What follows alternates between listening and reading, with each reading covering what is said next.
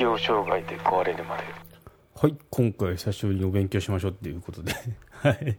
認知療法について話をしようと思いますね。はい。認知療法ってなんかこうよく聞くじゃないですか。このメンタル的なものをこう読み漁ってると。なんでまあそこってまあどんなもんなのかなっていう触りでもこう伝わったらいいなと思いますね。はい。えー、人間の認知の仕方を探り認知の歪みを発見すること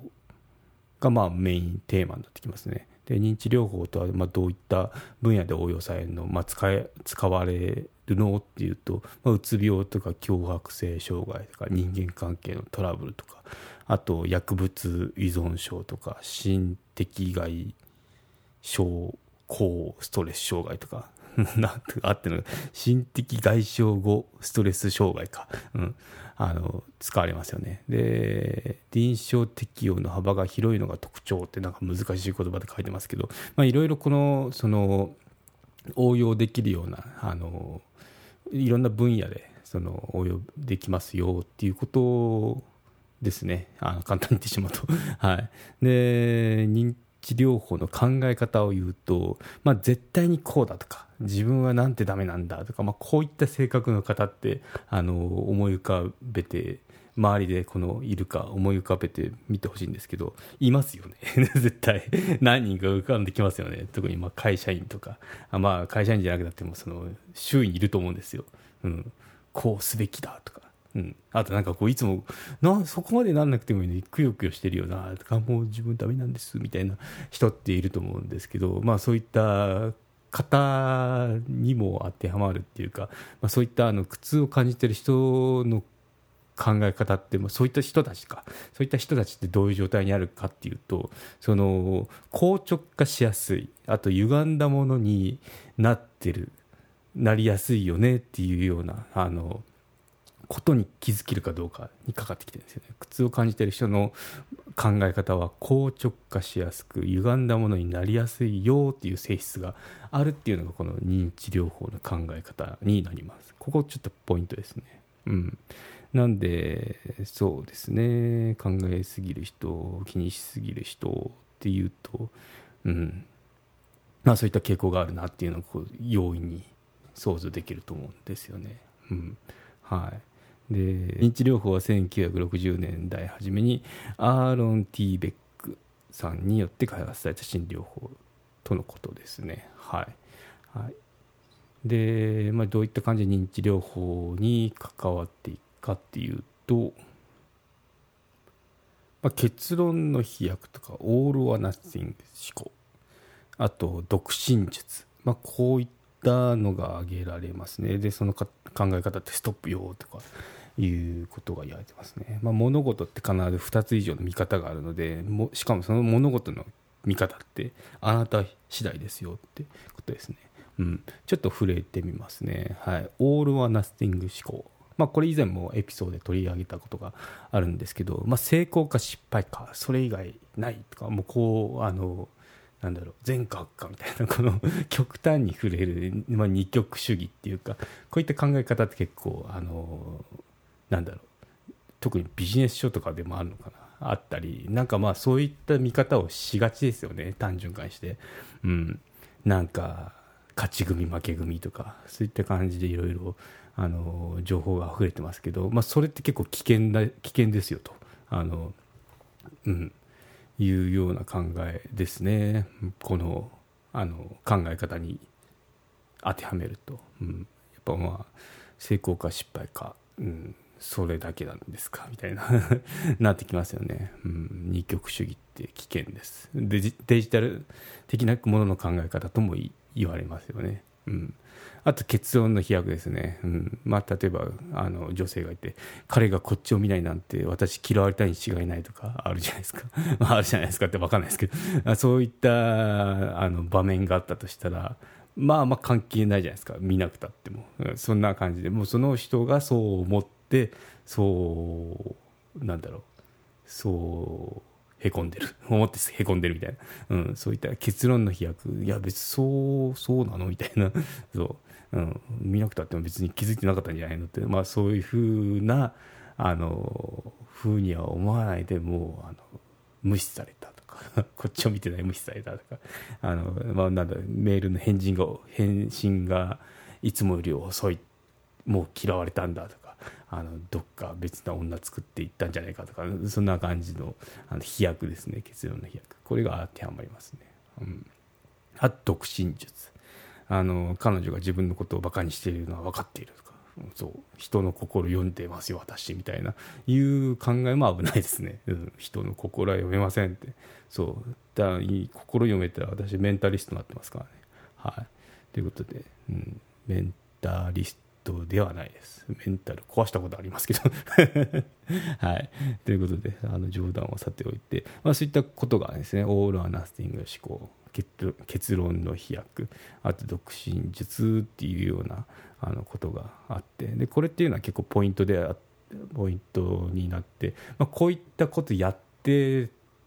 るかなっていうふうにその、まあ、こういうちょっとカウンセラーの教科書あのを紹介してるんですけどあの見るんですよね。今この人ってオール・ア・ナッシング思考入っちゃってるよねってかあのうん、なんか彼がこっち見てくんないんですよでも私嫌われたかもしれませんなんでみたいないうのであの結論の飛躍が起きてるなとかそういうふうに判断してくるんですよね。ということであのそういった感じで使われてますと。いうとこですね。はい、で認知療法はカウンセラー側から指導する教育する要素を持つ心理療法ですとでクライアントの物事の捉え方を客観的に見れる視点を大切にしていきましょうということで、まあ、これを応用すると、まあ、その適応障害で休職中とかあとちょっとメンタル調子悪いなと思って通院中の方とかいると思うんですけど、まあ、カウンセラー視点だとどういうふうに見てるのっていうと、まあ、こういう感じで見られてるんですよね。うんなんで、なんだろう、私、仕事辞めようと思ってるんですって、何ですか？とか聞いたときにな、なんだろう、例えば、まあ、あの、オール・ア・ナッシング思考に偏ってるような発言をしたとしたら、ああ、いや、ちょっとオール・ア・ナッシング入ってるね、この人っていうような感じで、あの、いや、そうじゃなくて、例えば、黒か白かではなくて、こんな考え方もできませんか？って、こう、ボールがポンとくる感じ。うん。あの、